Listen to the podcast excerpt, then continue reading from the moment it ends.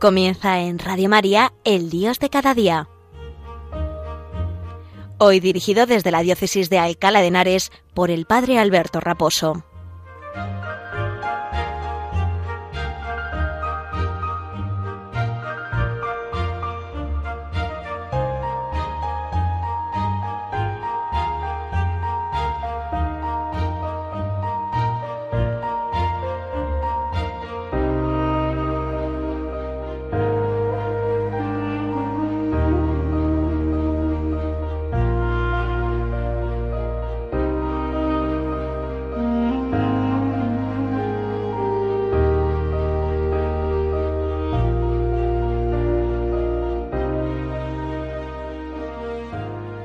Muy buenos días y un saludo muy cordial desde la parroquia San Sebastián Mártir en la localidad madrileña de Arganda del Rey, dentro de la diócesis sufragánea de Madrid, diócesis de Alcalá de Henares.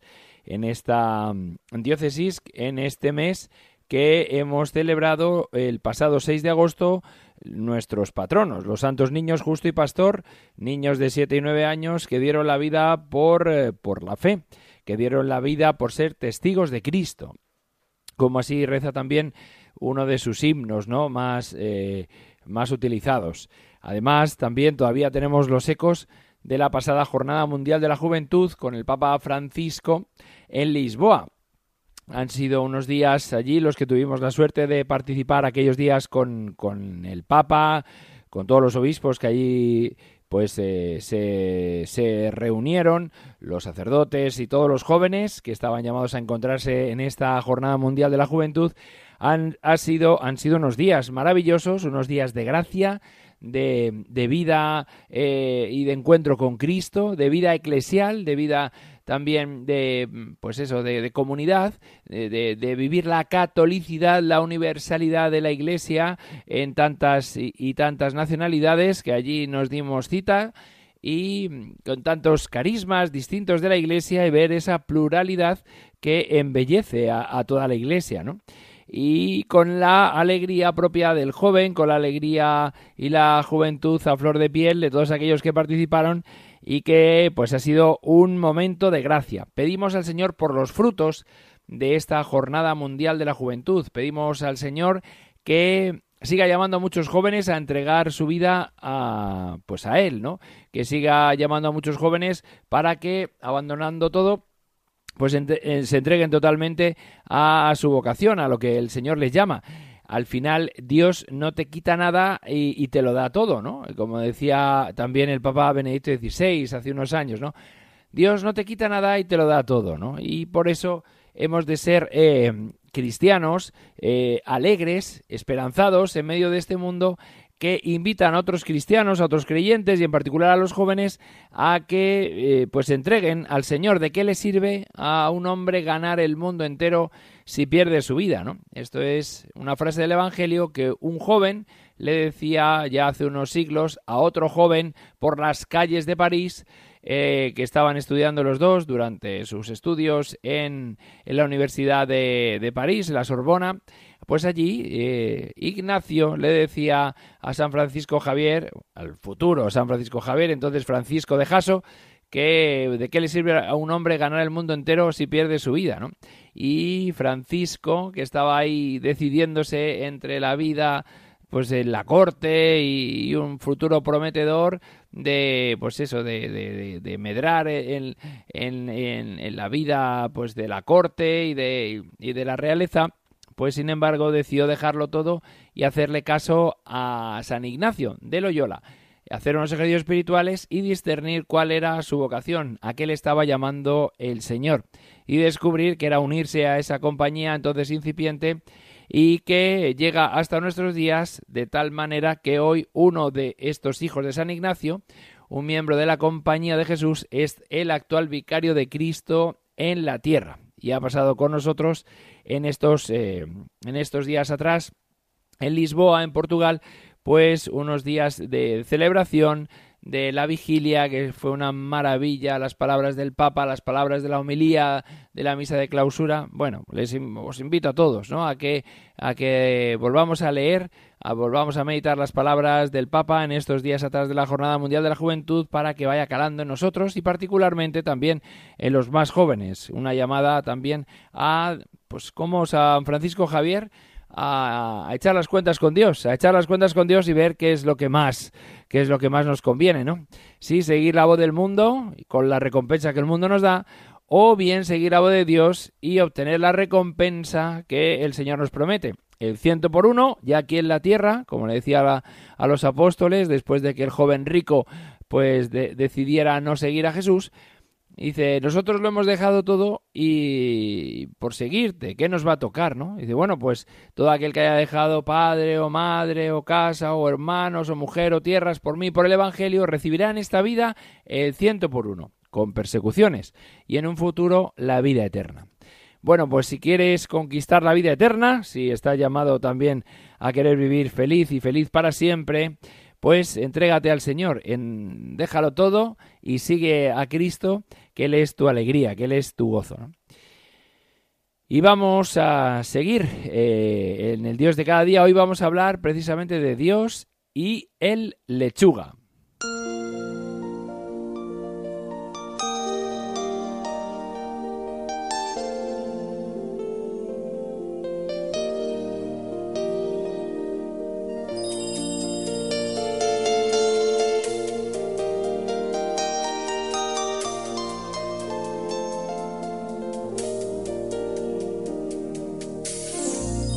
Precisamente estamos comentando en este Dios de cada día, en el turno que a mí me toca, el, libro, la exhortación apostólica, de, después de postsinodal, la exhortación apostólica postsinodal, después del sínodo dedicado por toda la Iglesia y, con la intención del Papa a los jóvenes, a, comentar este, esta exhortación que el Papa sacó ya hace unos años, Christus vivit, vive de Cristo.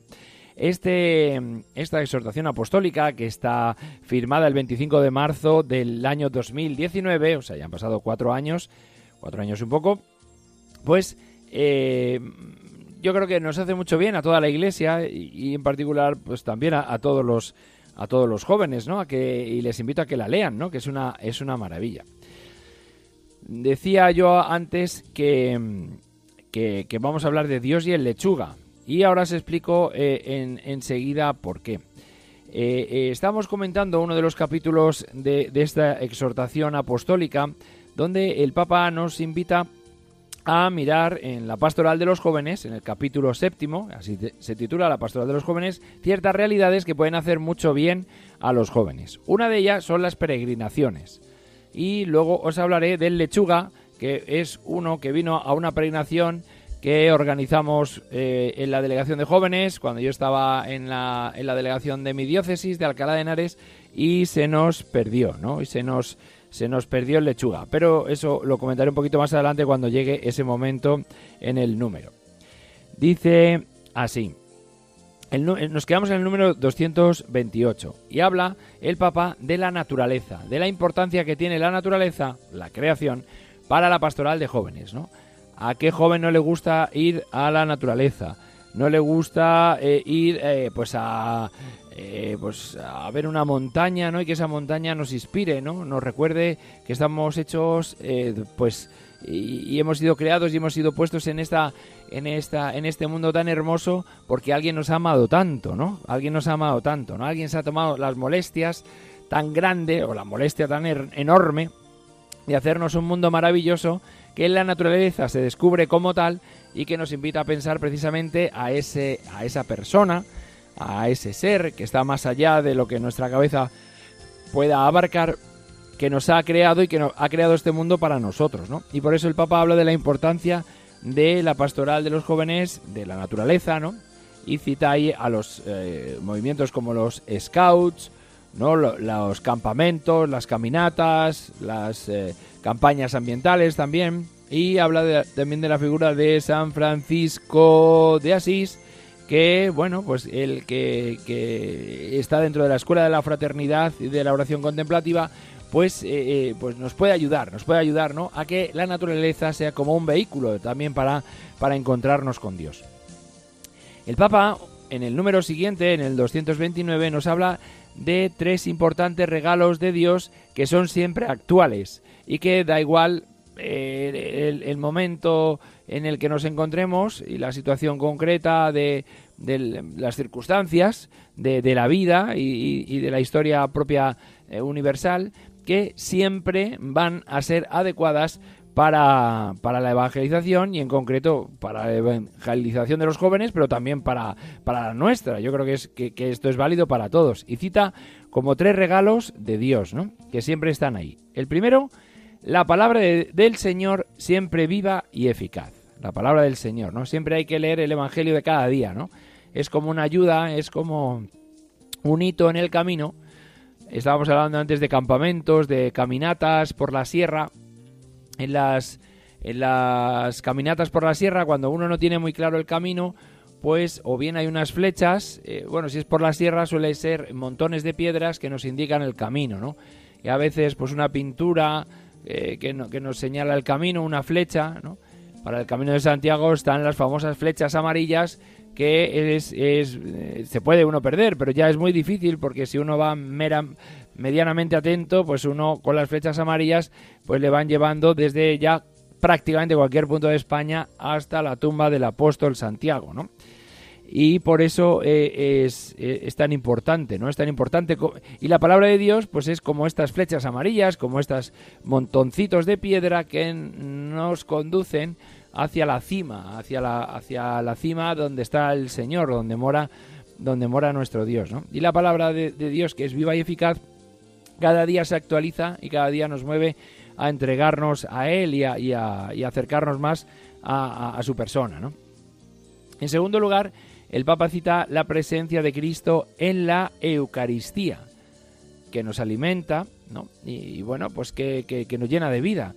Y yo creo que ahí tenemos como dos, dos eh, momentos importantes. La Eucaristía en sí misma, ¿no? Que, que, es vida, que nos llena de alegría, que nos llena de gozo, que nos alimentamos del propio Señor, que nos fortalece, que nos perdona los pecados veniales, que en el cual también, pues en la cual también se reza, se hace la palabra de Dios, ¿no? Se hace el momento de la liturgia de la palabra y se medita la palabra de Dios, se explica por el sacerdote, ¿no? y luego nos alimentamos con el pan y vino que es por las palabras del sacerdote son transformados en el cuerpo y la sangre del Señor, ¿no? Y por eso Radio María pues pues celebra y retransmite la, misa cada día, ¿no? Porque nos alimentamos de su palabra y por la comunión espiritual y a ser posible si podemos acercarnos a nuestra parroquia o alguna iglesia o santuario o ermita donde se celebra, pues acercarnos a comer el pan vivo bajado del cielo que nos alimenta, nos sostiene y nos llena de fortaleza para la jornada y para toda nuestra vida en general, ¿no? Y luego un segundo momento derivado de la Eucaristía como una emanación de esta que es la presencia del Señor en, en el sagrario. Y en algunos lugares concretos eh, con una exposición eh, eucarística que al contemplar a Cristo en la custodia, pues también nos hace meditar, nos hace reposar, nos hace calmarnos, nos hace, bueno, pues eh, como decía el Evangelio de según San Mateo, como dice, ¿no? El Evangelio según San Mateo, venid a mí todos los que estáis cansados y agobiados, que yo os aliviaré, que yo os aliviaré. Bien, hace un mes, eh, recuerdo, hace el 19 de julio, fue cuando precisamente este Evangelio salía, o el 20, no recuerdo bien ya, el 20 puede ser. El 20 de, de julio salía este Evangelio. Venid a mí todos los que estáis cansados y agobiados, y yo os aliviaré. Por eso el momento de la adoración eucarística es también un momento de paz, de discernimiento, de encontrar luz para nuestra para dirigir nuestros pasos en esta vida y si eres jóvenes y si eres joven pues para para preguntarle al Señor qué es lo que quiere de ti, ¿no? Y cuál es tu vocación concreta, ¿no? Y el Papa habla en un tercer punto del sacramento del perdón, ¿no? Lo importante de tener una confesión que dice el Papa, nos libera y fortalece. Y además si es periódica, pues, no, pues mucho mejor, ¿no? Porque al final eh, a mí muchas personas me preguntan, ¿cada cuánto me tengo que confesar? ¿no? Y digo, bueno, esto no hay una regla eh, para todos, ¿no? No es lo mismo una monja de clausura que un, monje cartujo, que un religioso, que un padre de familia, pero sí es bueno tener como un tiempo concreto, decir, pues eh, me voy a confesar cada X tiempo, ¿no? Y bueno, a los que ya lleváis una vida espiritual y una vida de fe más o menos ordenada, pues no hace falta que os explique que de vez en cuando hay que confesarse, ¿no? A mí me preguntan, ¿y usted? Digo, bueno, pues yo mire, si yo no me acuerdo lo que he hecho casi la semana pasada, pues, pues no, lo no lo dejaré a mucho, ¿no? Yo siempre invito a empezar pues una vez al mes, una vez cada mes y medio, ¿no? Lo del mes viene bien porque así es primer viernes de mes, pues primer viernes de mes me confieso y así pues limpio la casa y la preparo si no hay nada gordo, pues la dejo limpita como cuando hacemos la limpieza general de nuestra vivienda, ¿no? Pues de vez en cuando hay que darle una vuelta a la casa para que nos para que el Señor cure nuestras heridas, sane nuestras enfermedades y nos llene de paz. Es verdad que el Papa nos habla también del testimonio de los santos ¿no? y de los maestros espirituales, ¿no? Y leer un buen libro acerca de la vida de los santos, a ser posible escrita por ellos mismos, porque a veces tienen demasiado dulzor algunas biografías, geografías ¿no? de los santos, y bueno, y también respetar las diversas etapas y esperar con paciencia pues las etapas de cada uno, ¿no? En concreto esto aplicado a los jóvenes, pero también aplicado a nosotros mismos. Sigue hablando el Papa de una pastoral de jóvenes, ¿no? Buscando el bien posible, ¿no? Eh, sin demasiada rigidez, ¿no? Porque a veces con los jóvenes hay que, eh, bueno, hay que tener una actitud abierta, dice eh, en el número 234, ¿no? Bueno, dice el Papa en este número, ni siquiera hace falta que alguien asuma completamente todas las enseñanzas de la Iglesia para que pueda participar de algunos de nuestros espacios para jóvenes. Basta con actitud abierta, ¿no? Ah, ya todos sabemos que a la hora de atraer a alguien hacia la fe, pues eh, no suele ser una gracia tumbativa. Puede ser, puede ser, pero eh, suele ser una cosa más progresiva, ¿no? Y uno, aunque le cuesten ciertas cosas de, pues de, de, la ley de Dios o de la ley de, la Santa Madre Iglesia, pues es bueno que participe ya de la vida de la Iglesia eh, adaptado a, a, su situación y, en el momento concreto en el proceso de vida que, lleve, ¿no? Sin adelantar a veces innecesariamente pues los, los, esos, esos pasos que hay que dar, ¿no? Pero eso es, pero, pero bueno, poniendo la mirada en un acercamiento progresivo para que, bueno, como dice eh, el Papa también en el número 236 y 237, como Jesús, eh, a veces caminar incluso en dirección contraria a Jerusalén con los discípulos de Maús, ¿no? Es decir, a veces tenemos que caminar al lado de nuestros de nuestros conciudadanos, de nuestros paisanos, para pues, mostrarles el, camino hacia Dios, ¿no? Para mm, pues, acercarles el, camino hacia Dios. Y uno de, de posibles también acercamientos al, a Dios pues son las peregrinaciones, que el Papa las cita en el número 238. Hay muchos tipos de peregrinaciones, eh, muchos de vosotros habéis, habréis ido pues, a lugares marianos como Lourdes, Fátima, eh, bueno, hay muchos sitios donde uno puede peregrinar, donde uno puede a la Virgen de Guadalupe, de la, Virgen del Pilar, ¿no? Eh, bueno, a, la Virgen de Covadonga, ¿no? Hay infinidad de, de, santuarios marianos donde uno puede peregrinar, o de santuarios de los santos, como Santiago de Compostela. Yo recuerdo que una de las peregrinaciones que, que me tocó preparar cuando estaba a cargo de, la atención de, los jóvenes de mi diócesis eh, siempre hacíamos una peregrinación al inicio de curso a, un santuario mariano para poner, para poner todos los jóvenes el, curso a los pies de la Virgen María, ¿no? Y era como un leitmotiv de esas peregrinaciones a Jesús por María, ¿no? Y, bueno, pues visitamos muchos, muchos santuarios marianos, el de la Virgen del Rocío, de Huelva, el de la Virgen de Covadonga, de, de Asturias, bueno, pues eh, infinidad de, pues fuimos a, al, santuario de Leire en, en, las Vascongadas, ¿no? Fuimos a la Virgen de los Desamparados, a Valencia, a la Virgen de la Victoria, en Málaga, a la Virgen de Covadonga, en Extremadura. Visitamos muchas, eh, muchos santuarios marianos, ¿no? Y particularmente, a la Virgen del Pilar también, por supuesto.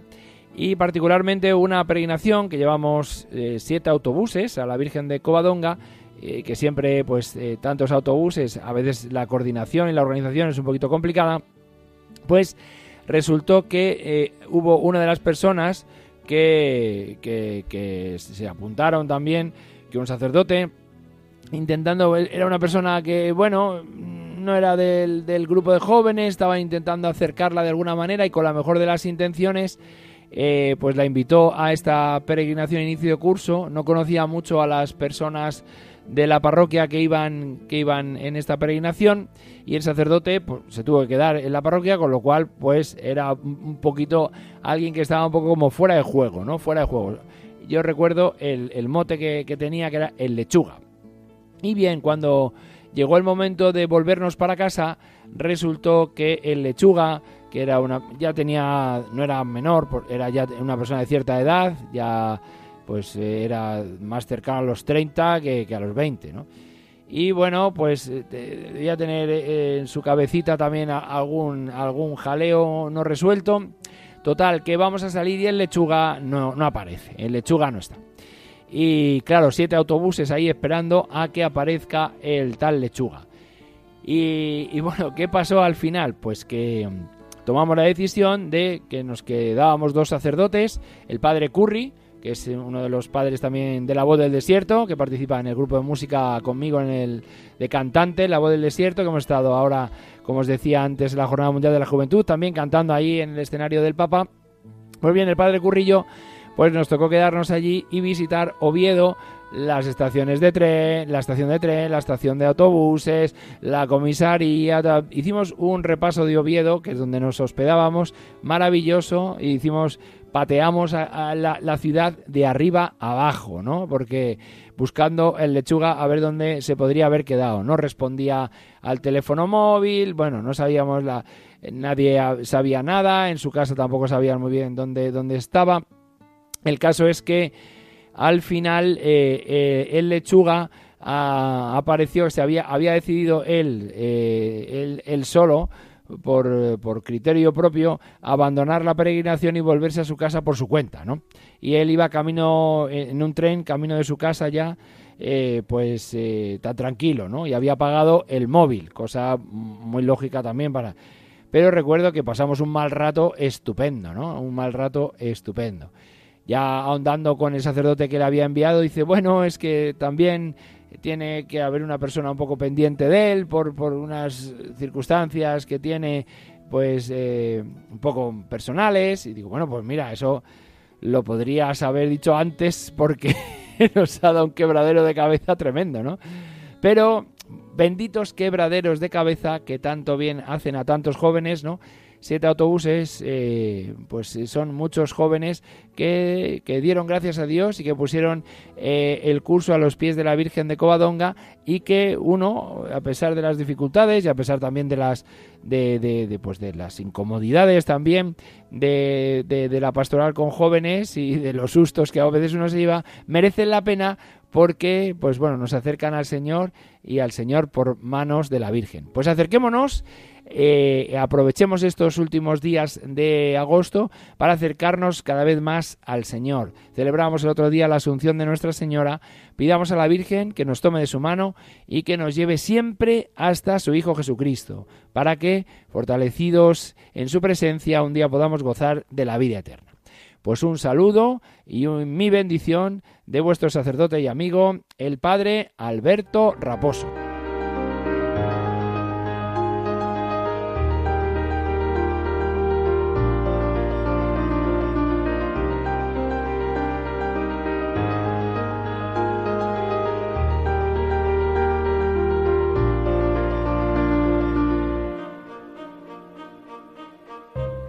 Han escuchado en Radio María El Dios de cada día, hoy dirigido desde la Diócesis de Alcalá de Henares por el Padre Alberto Raposo.